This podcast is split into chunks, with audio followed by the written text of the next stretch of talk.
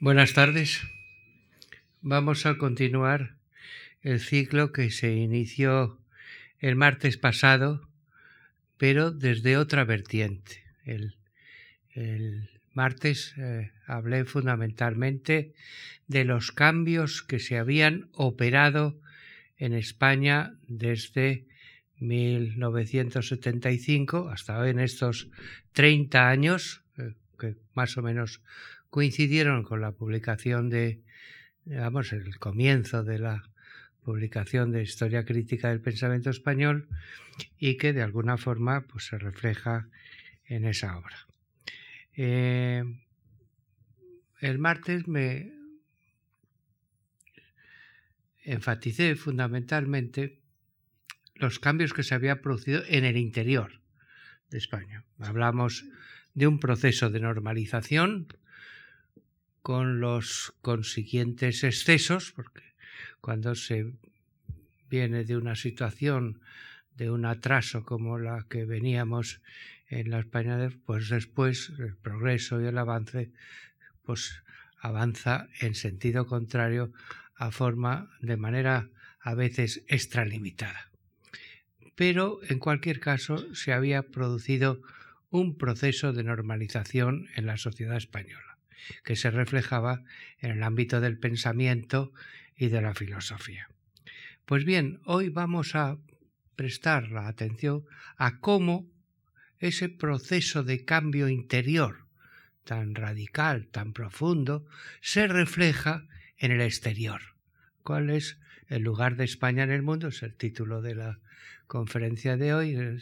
Y esa imagen de España, eh, cómo eh, de alguna forma afecta a nuestra posición en el mundo. Es, evidente que durante la dictadura España vivió aislada. Había un proceso que se fue rompiendo paulatinamente porque en, el siglo XX no se podía ya, eh, estábamos en pleno proceso de interdependencia entre todos los países, no se podía vivir aislado como eh, eh, prometía el proyecto de autarquía con la que se inició la De forma que hubo naturalmente que abrirse hasta el exterior, pero siempre con, con dificultades, con reticencias, con reservas, no solo por parte del régimen, que no quería adaptarse, porque era la única forma de pervivir, sino también por parte de los países de nuestro entorno que percibían una España atrasada y que no estaba a la altura de los tiempos, y entonces pues había una cierta resistencia que afortunadamente con el cambio del proceso de transición a la democrática, que es un ejemplo ya paradigmático en los estudios historiográficos del siglo XX, pues España se fue integrando de forma paulatina y cada vez más profunda en sobre todo en Europa, pero en el mundo en general, alcanzando niveles de desarrollo equiparables a países que están en la vanguardia del progreso y los estándares, nuestros indicadores sociales, económicos, eh, demográficos, son equivalentes a los que existen en las democracias más avanzadas. Este nivel no se ha alcanzado con facilidad. Ha exigido esfuerzos y energía, pero sobre todo ha, ha, supuesto un cambio radical en la mentalidad tradicional. En los años 80 hablaba yo entonces y, produjo entonces eh, sobre todo en un periódico que luego desapareció, o sea, informaciones, y produjo cierto escándalo. Yo hablaba, hay que desespañolizar España. Me tacharon de antipatriota, de no sé cuántas cosas, pero la verdad es que esto es lo que ha ocurrido.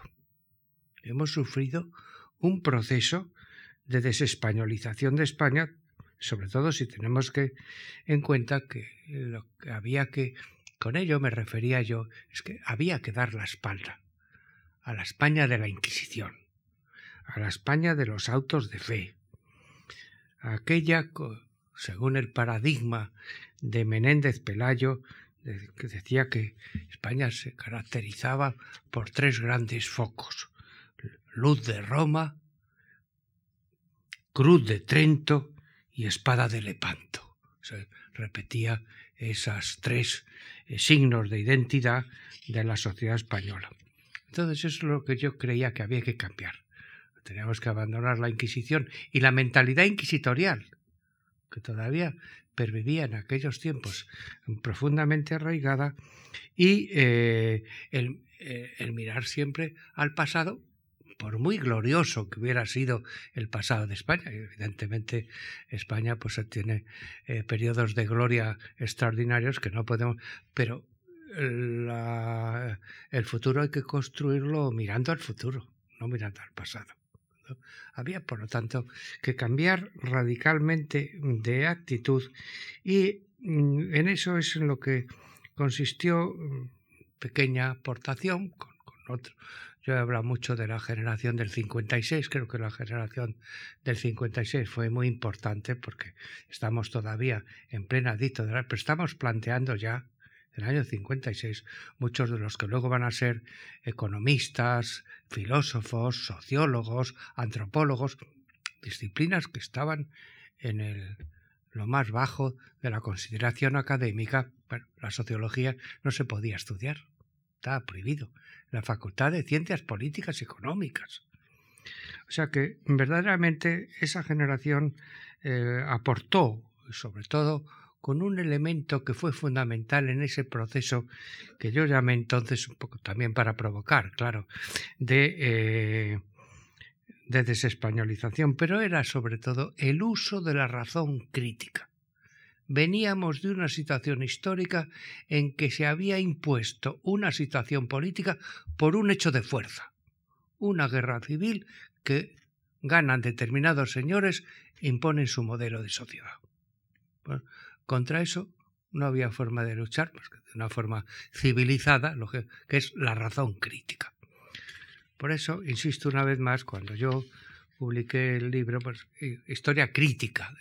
Es muy importante. Creo que no se ha tenido suficientemente en cuenta ese adjetivo de crítica, porque es lo que define fundamentalmente no solo ese libro, sino toda la actitud mía y de esa generación de la que estoy hablando. Es necesario volver a otra España, a la España que puso las bases de la que fue, va a ser eh, la España grande, que es la España de las tres religiones, es decir, aquella en que vivían en buena armonía cristianos, moros y judíos. Y sobre ese sincretismo cultural se basó lo que fueron, lo que luego va a ser la grandeza de España y de la primera etapa imperial. Supimos apropiarnos de lo mejor de cada una de esas culturas y hacer una especie de síntesis superior. Esa fue la hazaña que llevó a la constitución histórica de, nuestro país y por la cual España ha sido grande en el mundo. Esa fue, esa fue también la España que se llevó a América y la que dio lugar a lo que hoy es una gran civilización a la altura de las más grandes del mundo. El otro día hablaba yo de la civilización española. Quizá mm, me quedé un poco corto. Habría que hablar de la civilización ibérica, la, península ibérica, España y Portugal, que se trasladaron al Nuevo Mundo y que luego veremos un poco al final de esta conferencia cómo esto que ahora simplemente apunto tiene su razón de ser. De forma que esa civilización ibérica eh, constituye uno de los grandes protagonistas del mundo de acuerdo con el proceso de globalización en el que estamos. Yo he hablado de grandes bloques geoculturales, no cabe duda. El mundo anglosajón, ahí está, con toda su potencialidad. Eh, el mundo islámico, se hace evidente todos los días eh, en la prensa.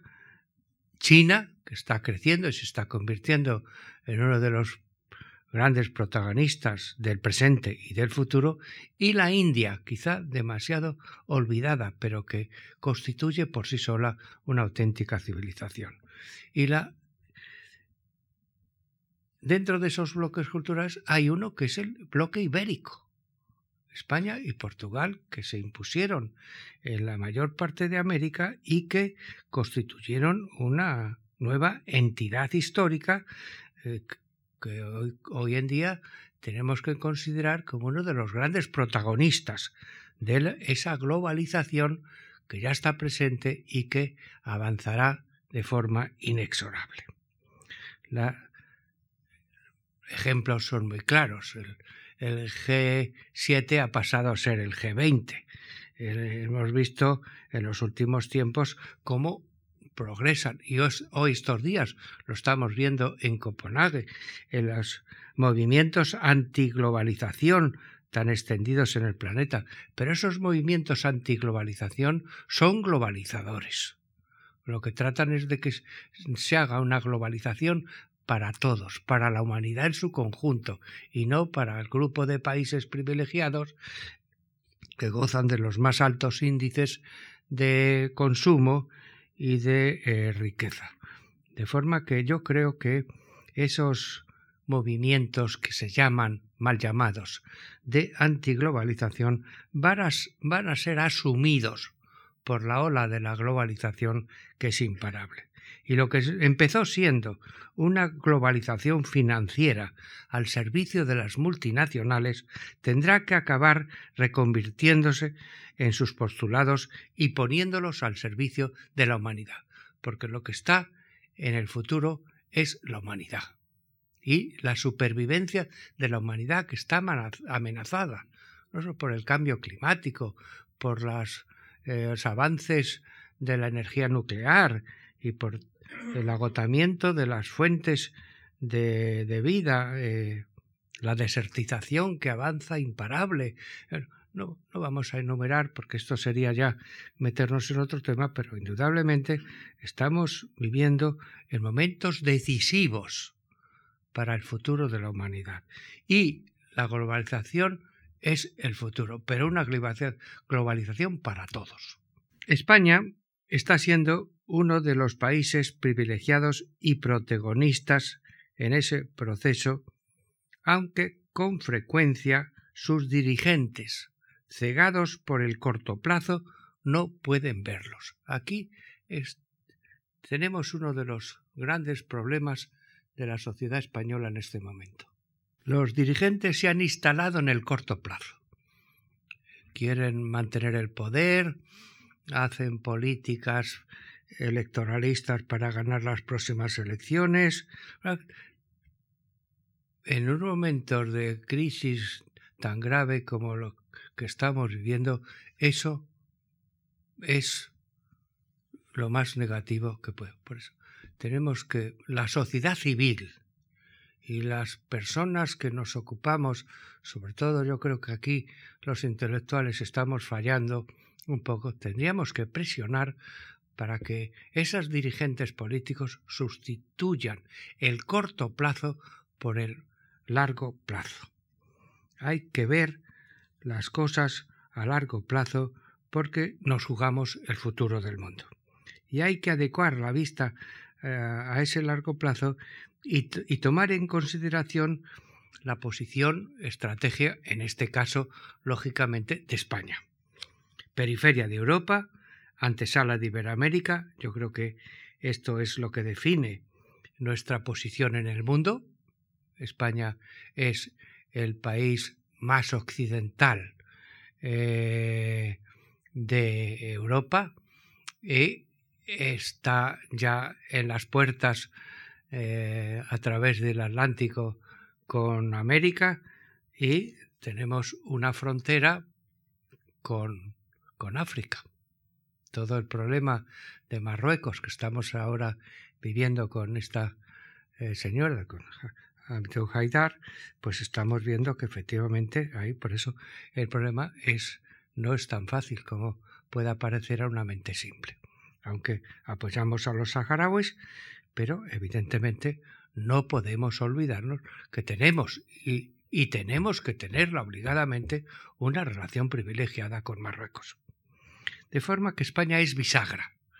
Este es, el, este es el, la posición estratégica que define la situación de España en el mundo, es ser bisagra entre Europa, África y entre Europa y América. El hecho es que, volviendo un poco al pasado para mejor situarnos en el presente, el triunfo de un cristianismo imperante y excluyente nos llevó a medidas muy negativas, como fue expulsar a los judíos en 1492 o expulsar a los moriscos en 1609. Todo eso propició una incomunicación que se ha mantenido durante siglos. El paso del tiempo nos obliga a revisar esas premisas. Hablaba yo hace un momento de la vuelta a la España de las tres religiones y no cabe duda que la apertura a Europa, que ya se ha producido afortunadamente, justamente cuando se han empezado a revisar esos postulados nacionalistas de esa España imperial que nos pintaba Menéndez Pelayo y se han sustituido por otros planteamientos más acordes con la realidad que está viviendo el mundo hoy.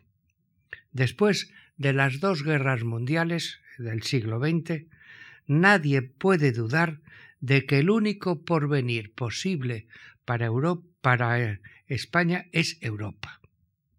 Y el único porvenir posible para Europa es la unión de sus pueblos y de sus naciones. La unidad económica, política y social,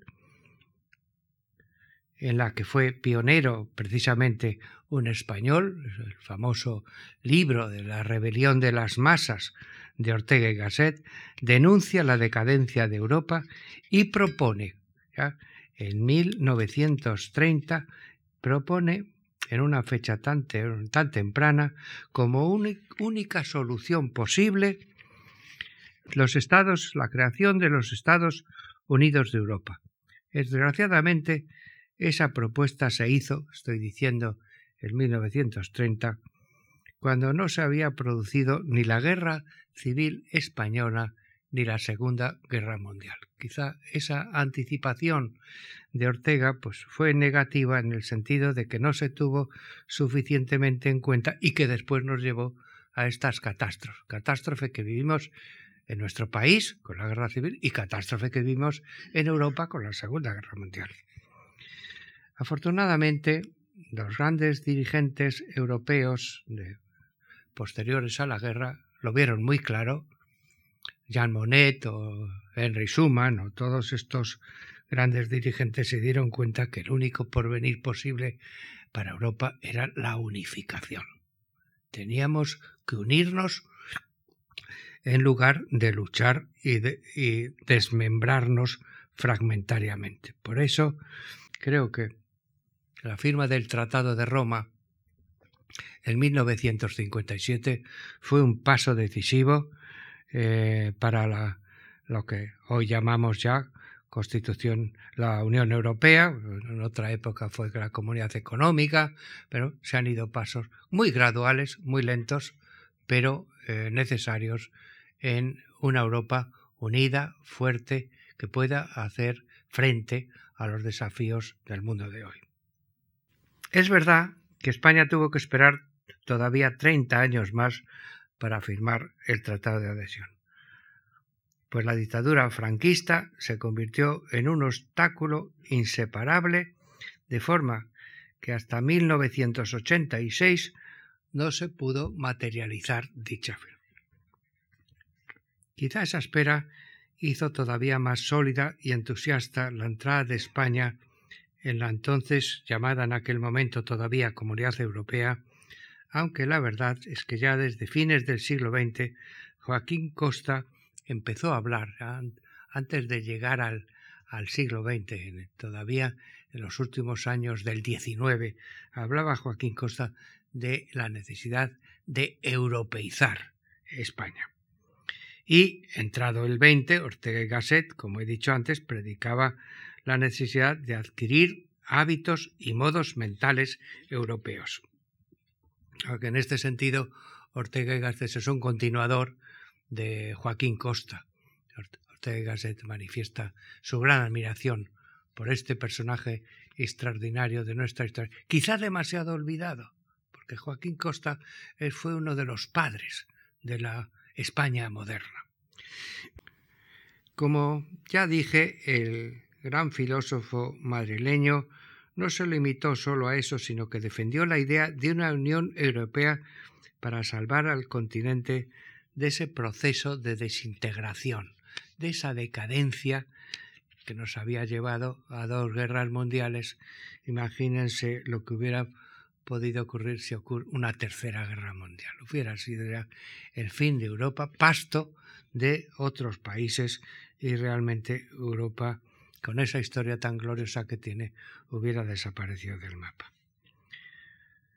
El hecho es que en España quizá los siglos de aislamiento habían reconcentrado las energías para romper, romper las barreras de la incomunicación y la juventud española se manifestó entusiasta con la nueva apertura. Hoy España participa de forma real en los organismos europeos, en algunas ocasiones al más alto nivel, como ahora que vamos el, 1 de enero empieza la presidencia española de la Unión Europea y que demuestra que estamos compartiendo la vida política en las empresas con la máxima representación institucional. Yo estuve en, yo estaba entonces en París, en la UNESCO, el, el, día que se firmó el Tratado de Adhesión a la Comunidad Europea en 1986 y no solo había un entusiasmo español, allí en, en, la UNESCO, en ese organismo internacional, se vivió con enorme entusiasmo la incorporación de España.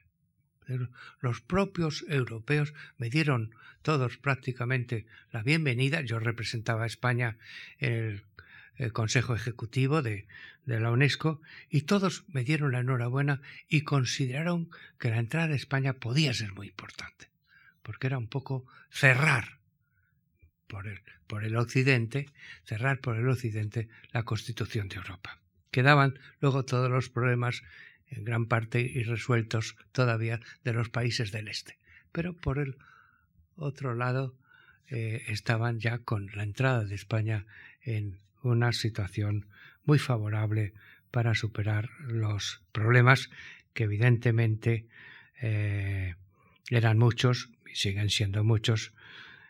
Y indudablemente eso no solo participó de la bienvenida de todos los países, sino que marcó, yo creo que 1986, dentro de este proceso de normalización de que hablábamos el último día, marcó un punto de inflexión. Y el día anterior me detuve, no es el tema de hoy, pero me detuve en el ámbito del pensamiento y de la filosofía, y evidentemente en ese ámbito hoy se ha he puesto de manifiesto que una frase que ahora se utiliza con cierta frecuencia, pensar en español es posible. Recordemos, yo citaba al final de mi conferencia la, frase de, de Víctor del Bosch. Para conocer la historia de la filosofía hay que conocer todas las lenguas, menos el español. Esa frase hoy no se puede decir, como aquella otra tan famosa. Après la France, l'Afrique commence, decían todavía los franceses. Hoy estamos muy convencidos de que España es Europa, ha sido siempre Europa, aunque haya pasado por momentos de aislamiento o de alejamiento pero formamos parte constitutiva de Europa y sin España eh, no estaría nunca Europa completa. Y pensar en español es posible. Ahora que va a tener España la presidencia, están ya se organizando por el Ministerio de Cultura una serie de conferencias en Turín, en Bruselas, en otras ciudades europeas, creo que en Brujas también, eh, un ciclo sobre pensar en español. Decíamos, me parece que lo decía yo el día anterior, está acreditada la idea de que España pues, ha tenido grandes pintores, grandes poetas, una literatura extraordinaria, pero que no ha tenido filosofía. Esto no es cierto. Esto no es cierto. Y tenemos que ganar esa batalla. Y la vamos a ganar. España por, ha dado, decíamos el otro día, el giro copernicano ese de los 180 grados, y eso va a tener una especial repercusión en América Latina.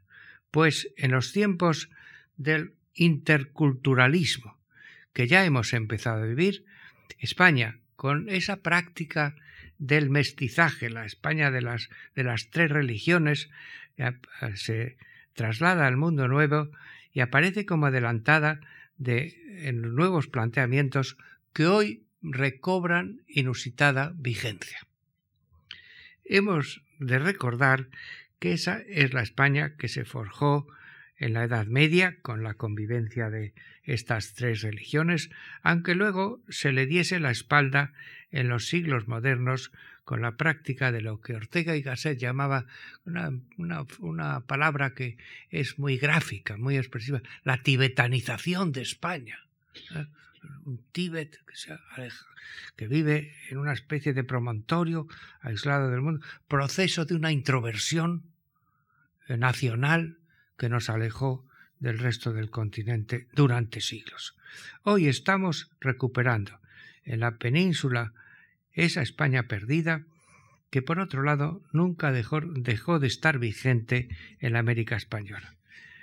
Es decir, en cierto modo, la América Latina ha ayudado mucho a mantener esa identidad española que perdimos en su momento y que ahora tenemos que recuperar. Porque en América no sólo se practicó el cruce biológico de razas y etnias, sino que hubo un auténtico intercambio de pautas y valores culturales, originando eso que algunos hemos llamado el mestizaje cultural, de extraordinaria significación. Manifestaciones tan brillantes como la poesía afroantillana, la novela gauchesca, el ciclo novelístico de la Revolución Mexicana, la lisura limeña, el muralismo mexicano, la arquitectura azteca, el realismo mágico, todas son expresiones magníficas, extraordinarias. Hablamos del realismo mágico, recordemos el boom de la novela latinoamericana, son todas ellas manifestaciones muy expresivas del valor cultural del mestizaje y del sincretismo. Es decir, en una palabra, del interculturalismo que ahora vuelve impuesto por esa globalización de lo que hablábamos antes, a través de movimientos migratorios que van a traer profundos cambios en todos los órdenes. El hecho es que América latina, como ha ocurrido en España, también ha cambiado mucho.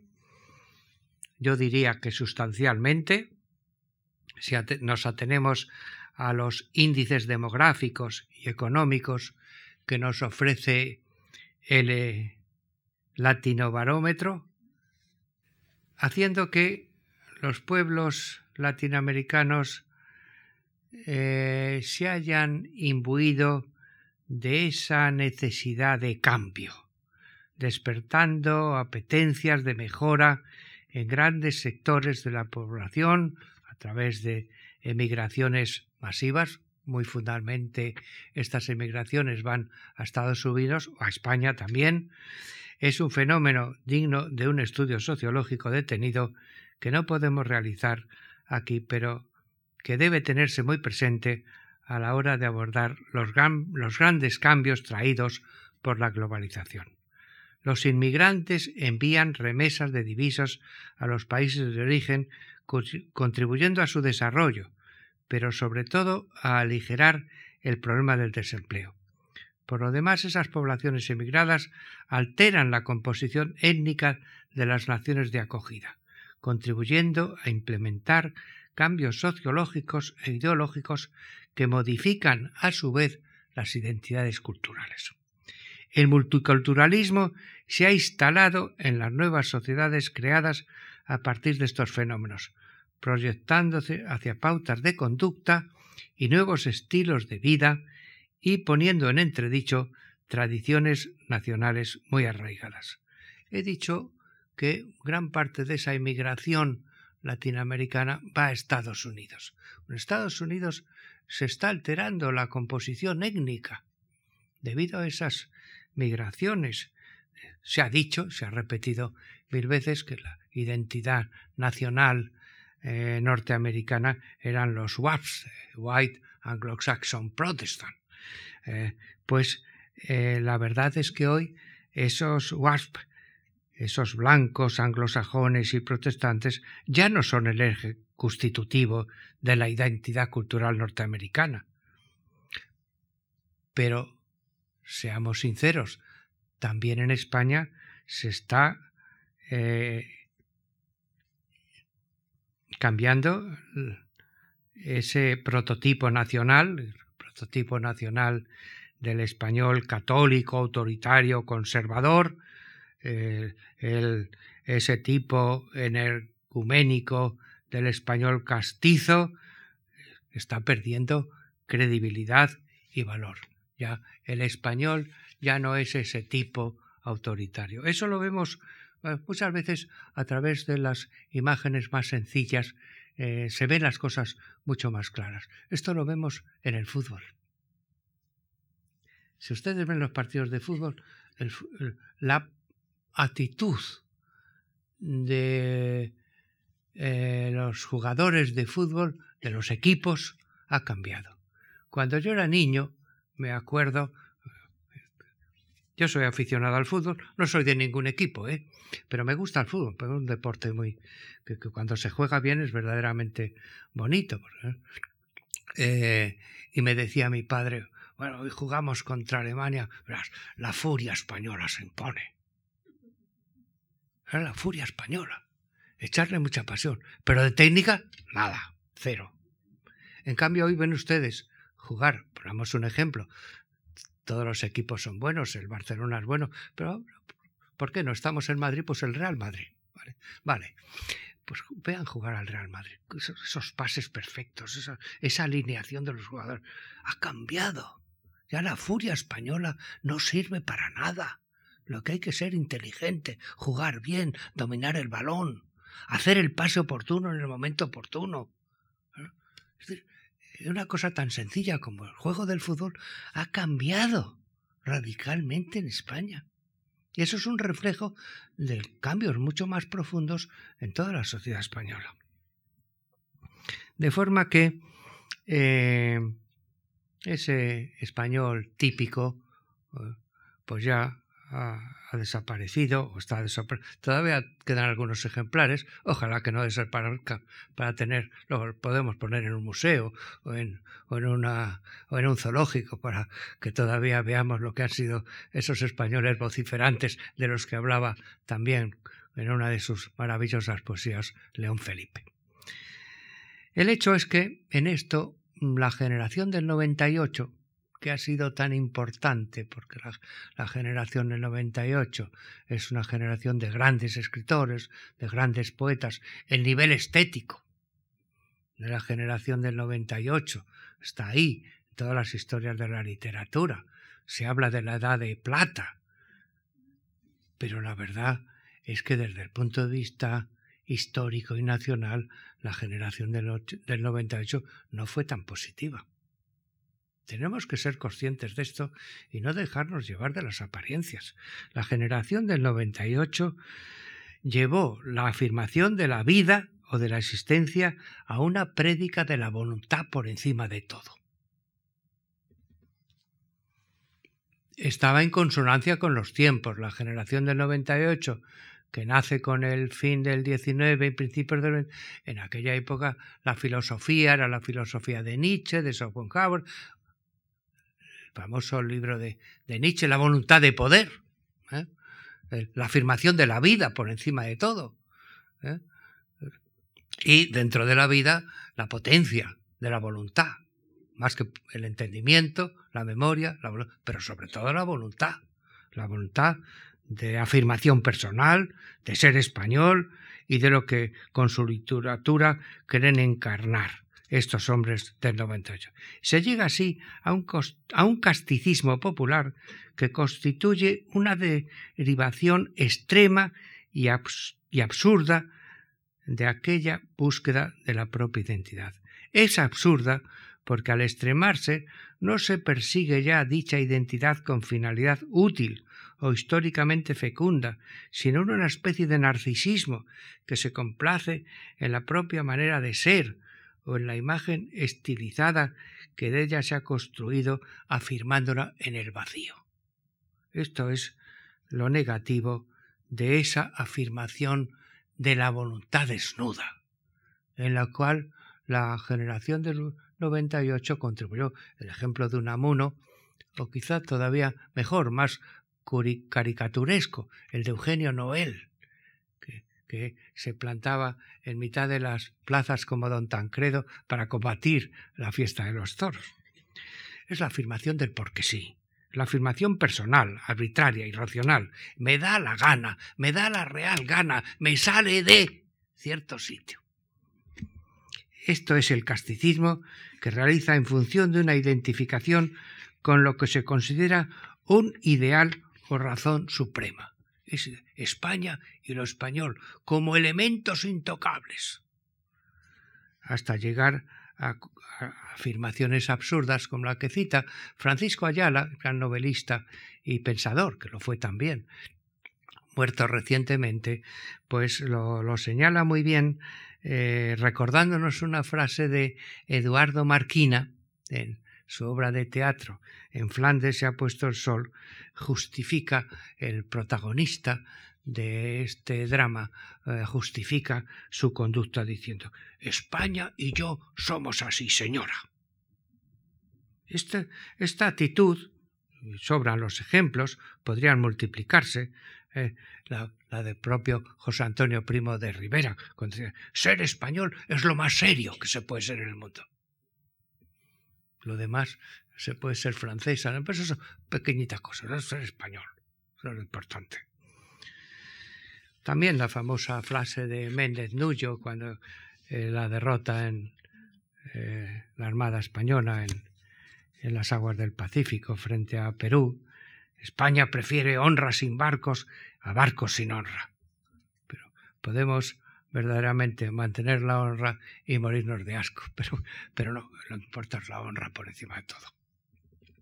Esta ideología del 98 que defiende desde su casticismo la existencia de una entidad metafísica que llama España, vino a confluir con esta estética maravillosa del modernismo, los hombres del 98, para producir una visión de lo español de marcada tendencia nacionalista. Son muchas las frases que reflejan ese casticismo, la España eterna, intrahistórica, virgen y madre, en cuya descripción no se ahorran los aspectos críticos y patológicos que conducen a la caricatura y al esperpento. Recordemos que Valle Inclán es el inventor precisamente del esperpento. Es el ruedo ibérico, la España de charanga y pandereta, el ilusionismo y la fantasmagoría de la restauración, las vidas sombrías de Pío Baroja. Hay una conciencia de la decadencia y una insatisfacción ante la España que veían que les conduce a una prédica del aislamiento. Por eso estos hombres del 98, que fueron tan avanzados, tan progresistas en tantos aspectos, en este otro, sin embargo, eh, dieron pábulo a la concentración de las energías nacionales en el interior, eh, provocando y acentuando ese proceso de introversión que, al que me refería anteriormente, esa tibetanización de España. Y así llegamos a la autarquía del régimen franquista y a los años de aislamiento que siguieron a la guerra civil. No todo es positivo en la generación de... Y conviene tener muy en cuenta estos elementos negativos porque eh, ejercieron una influencia, dado el enorme prestigio que tenían estos, estos autores, pues la influencia desde ese otro punto de vista no es tan positiva. Sigamos pues con el análisis, después de habernos detenido, esto, esto es un pequeño inciso, eh, rememorando cosas que dije el día anterior, es que dentro de ese cambio de España en el mundo, en gran parte está producido por el cambio psicológico de los españoles, la sustitución de ese español que todo lo hace porque le da la gana, a un español que piensa, que reflexiona, que es dúctil, que es capaz de enfrentar con, con lucidez eh, negociaciones, pactos, acuerdos. Eso es fundamental. Y no todos, y no todos están en esa actitud. Fue muy positiva y gracias a eso la transición democrática tuvo éxito, el consenso. Señores, pero se os ha olvidado el consenso. A, todo, ahora todo es crispación y confrontación. Cuidado, cuidado, no volvamos a las andadas y recordemos que hemos hecho cosas importantes porque el cambio psicológico del español ha sido trascendente y tenemos que continuar en él y no volver atrás hacia planteamientos arbitrarios, voluntaristas, que no conducen más que al desastre. Pero en fin, veamos cómo ese cambio que se ha producido en España, se ha producido también en América Latina y eh, el que se haya producido en América Latina, dada los tradicionales vínculos con aquellos países, es también muy importante para nuestro país. Y a ello pueden contribuir, sin duda, las cumbres iberoamericanas, que vienen celebrándose desde 1991, año en que se inauguran en México, en Guadalajara. Se trata de un proyecto para contribuir a la consolidación y fortalecimiento de la solidaridad entre los países miembros de la Comunidad Iberoamericana de Naciones que hablan español y portugués. Las reuniones han sido anuales, aunque es probable que esa periodicidad se revise a partir de ahora. Está en estudio, ah, creo que fue muy importante la cumbre iberoamericana que tuvo lugar en Salamanca el año 2005, que supuso cuando se crea la eh, Secretaría General Iberoamericana, recayendo su presidencia en el prestigioso intelectual y economista Enrique Iglesias, y es un cambio cualitativo en las relaciones con aquellos países. Pero esas cumbres tienen problemas que debemos superar y esos problemas vienen de los planteamientos iniciales. Es verdad que la idea de las cumbres iberoamericanas fue una idea de España. Se dice que se dice y se repite, no siempre con acierto, que eh, fue un invento de España como instrumento de su política exterior. Y esta acusación no es justa pues aunque demos por supuesto que la iniciativa ha sido de España, no es menos cierto que España es un vínculo con la Unión Europea y que eso beneficia a la vez a las relaciones exteriores de los países iberoamericanos. En la medida que la Unión Europea eh, intenta establecer estrategias coordinadas a nivel internacional y aumentar su influencia política, no cabe duda que mantener relaciones privilegiadas con los países iberoamericanos constituye un tema de interés común, tanto para ellos como para nosotros. Y a este fin se crea el ALC, UE, América Latina Caribe, son las siglas de ALC con Unión Europea, reuniones bianuales en las que se tratan temas de interés común. La próxima cumbre transoceánica va a tener lugar en España en, el próximo año, en el 2010, se cumplen los, dos años de la que hubo en el 2008, durante la presidencia española de la Unión Europea. Esto es un buen momento para interrelacionar los dos organismos y convertirlos en un referente internacional para los procesos integradores de la globalización y afrontar así problemas como los que tenemos de máxima importancia. Estoy hablando de las migraciones, del cambio climático, de los derechos humanos, de los problemas derivados de la pobreza o de la exclusión social. Creo que es un buen momento para reforzar esas relaciones y para elaborar perspectivas de, futuro en un planteamiento eh, fecundo de relaciones mutuas. Otra cuestión de primerísima envergadura me parece a mí en relación con esto de las cumbres iberoamericanas, que las cumbres iberoamericanas tienen poca visibilidad social. ¿Qué ocurre? Se reúnen los mandatarios en un país, en una ciudad, se reúnen durante esos días y toda la prensa habla de eso. Pero pasa la semana de la reunión y la gente se olvida. ¿no?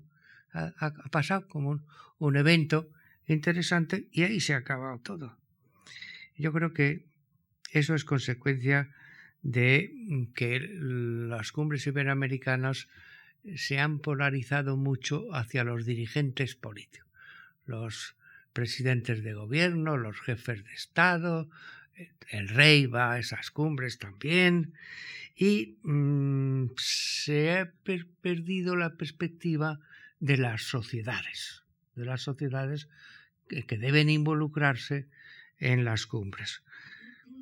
Creo que, por lo que he leído en los informes de las cumbres iberoamericanas recientemente, se ha tomado conciencia de este problema y se ha iniciado una, una, línea de actuación para implicar a las sociedades civiles y a organismos que las representan, organizaciones empresariales, asociaciones cívico-culturales, relaciones entre las distintas universidades de los diferentes países, etcétera, etcétera. Creo que en este sentido, en España hay un organismo que puede estar realizando una buena labor, creo que puede realizar más de lo que hace, que es la Fundación Carolina.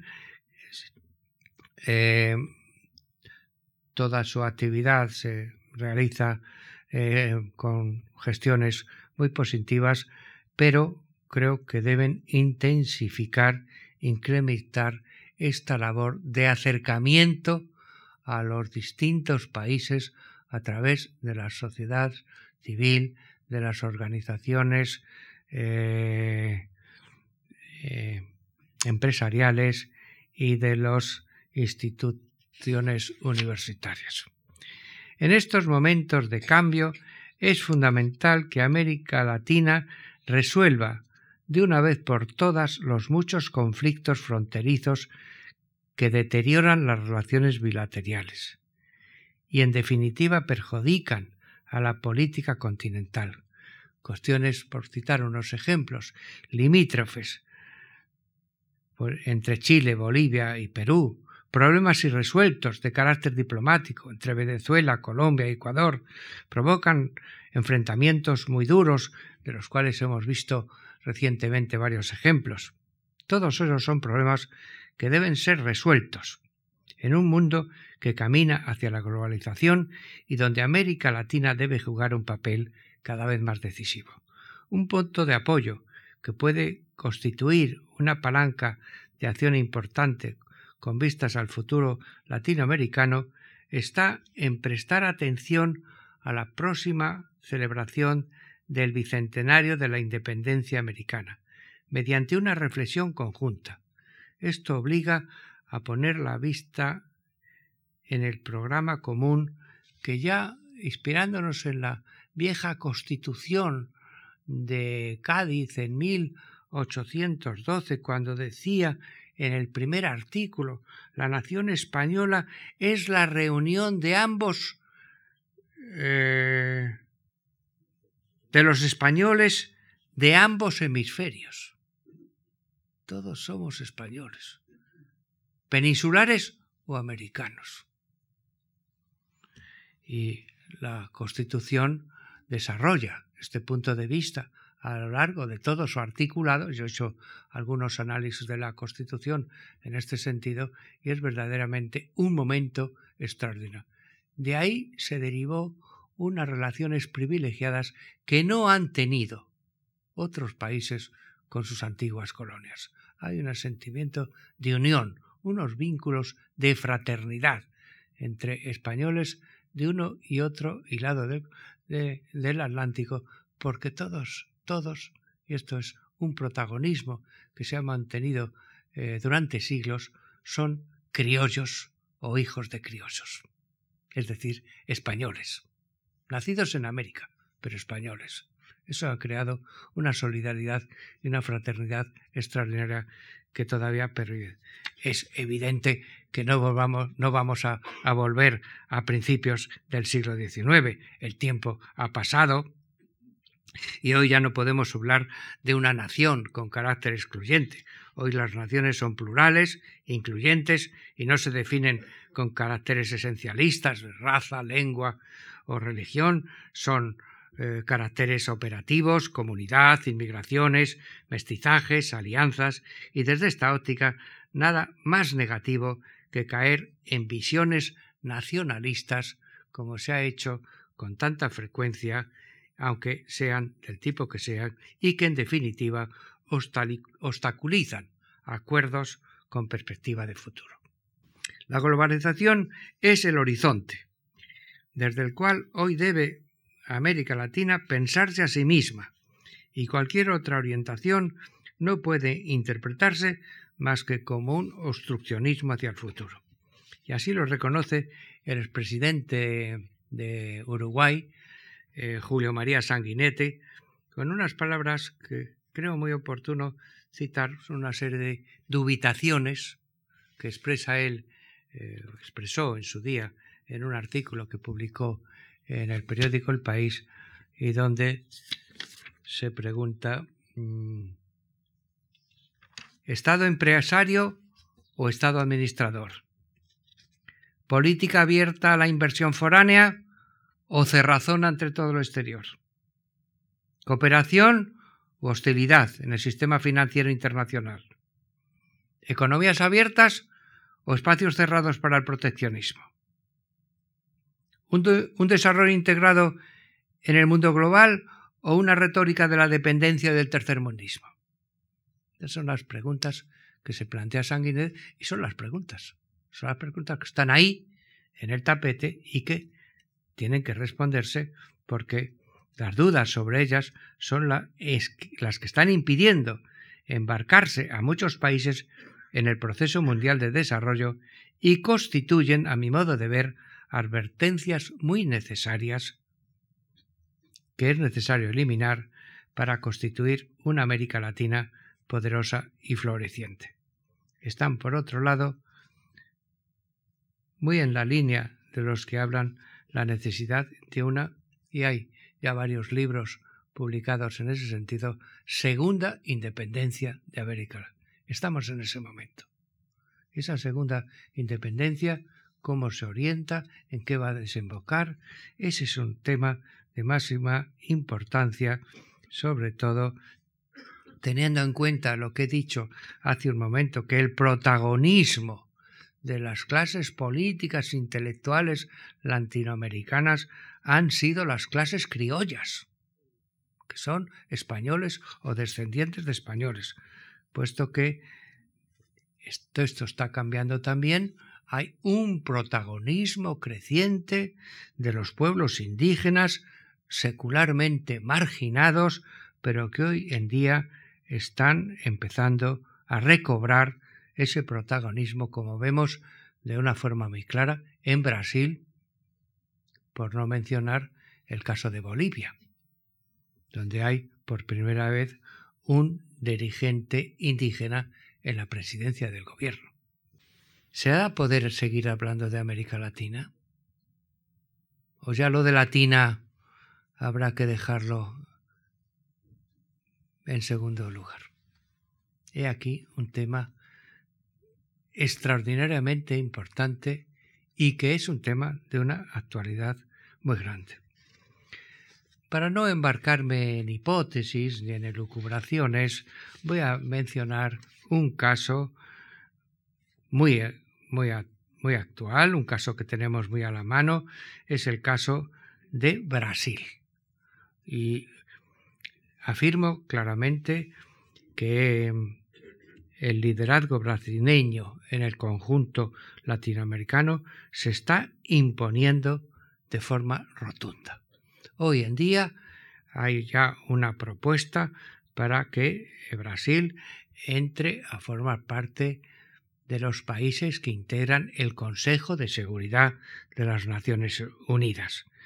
En el año 2003, los economistas del grupo Gold Sachs señalaron a Brasil junto a Rusia, la India y China como los dominantes de la economía mundial en el año 2030. Hay estos países, salvo Rusia, que sí está en el Consejo de Seguridad, pero ni China, ni la India, ni, ni, Brasil están en el Consejo de Seguridad. Sin embargo, tienen un protagonismo en la vida económica mundial extraordinario. El hecho es que bajo la dirección de Luis Ignacio Lula da Silva, Brasil está creciendo y desarrollándose a un ritmo acelerado. Su potencial en el mundo de la empresa minera, con el hierro a la cabeza, su desarrollo del sector agroindustrial, unido al encuentro de nuevos yacimientos de petróleo y de gas, se han descubierto hace muy poco, convierten al país en una vigorosa reserva de materias primas con pocos paralelos en el resto del mundo. Un experto en estudios latinoamericanos que por lo demás suele ser un hombre muy prudente en sus juicios, afirma lo siguiente. Y lo cito porque me parece muy acertado la opinión de este señor. El progreso de Brasil durante los últimos 15 años se ha basado en un paciente desarrollo de consensos democráticos. Y esta es la razón por la que parece sostenible. Por eso recalcula la necesidad de volver al consenso que se está perdiendo en España. El crecimiento brasileño, sigue diciendo este autor, a diferencia del venezolano, se basa más en la inversión privada que en el gasto público. Al contrario que Argentina, Brasil no está permitiendo que la inflación ponga en peligro la estabilidad económica. Con sus múltiples defectos, en muchos sentidos, Brasil está comenzando a comportarse como un país serio. Es una afirmación que, como decía antes, me parece prudente. Yo creo que la prudencia de este autor es excesiva porque, según los datos que he recogido de la asesoría McKinsey, entre 2000 y 2005, 40 millones de personas se sumaron a las clases medias en Brasil, elevando de forma muy notable el bienestar social económico al mismo tiempo que supone un índice muy alto de estabilidad económica y social para, para el país amenazado tradicionalmente por la pobreza. Recordemos las famosas favelas de Río de Janeiro. El a su vez tradicional alejamiento del resto de los países de su entorno se está también corrigiendo al imponer en el sistema educativo el español como segundo idioma. Por otro lado, en la península ibérica, España y Portugal, que siempre se dieron la espalda, están embarcados en la Unión Europea con un proyecto común y compartido. Hace tres semanas estuve yo en Lisboa, en un congreso de portugueses y españoles que hemos firmado un convenio para eh, colaborar juntos con vistas a la común integración en Europa.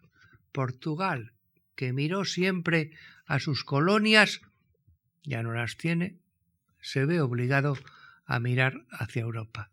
Y para mirar hacia Europa tiene que pasar por España. El cambio de Portugal está siendo impresionante. Y lo vemos también gráficamente como ocurría antes con el caso del fútbol. Pues esto no hay más que ir a Lisboa, irse al puerto. Puerto de Lisboa, yo lo vi cuando fui por primera vez hace muchísimos años. puerto de Lisboa estaba lleno de grandes cruceros, de barcos que, que llevaban embalajes a todo. Ahora ustedes visitan el puerto de Lisboa, discotecas, bares, restaurantes, el gran puerto de Lisboa, a eso. Y es que Europa, eh, Portugal, tiene que mirar a Europa. Y en esa mirada a Europa tiene que ir del brazo con España. Claro que precisamente esto que estoy diciendo de Portugal tiene mucho que ver con Brasil, porque las relaciones transatlánticas de Portugal con Brasil son privilegiadas y todos, todos, portugueses, españoles y latinoamericanos, debemos aprender de Brasil como modelo latinoamericano de integración social y cultural. Así pues, para terminar ya con un breve resumen de todo lo que he dicho, la España del mestizaje, a que antes aludíamos, puede tener ahora un nuevo y renovado protagonismo, al revalidar el interculturalismo. Esta palabra es fundamental para entender el presente y el futuro, que fue la plataforma de despegue de España en la Edad Media, como he dicho anteriormente, reinventando un nuevo sincretismo cultural donde España eh, dé contenido a esa función que le impone la estrategia geográfica. España como bisagra con la, entre los dos continentes con la nueva Europa unida. Así, España podrá recuperar un lugar en el mundo como lo tuvo en los viejos tiempos del Renacimiento, asegurándose un puesto de primer orden y acorde con su vieja tradición humanista. Así sea, como dice. Muchas gracias.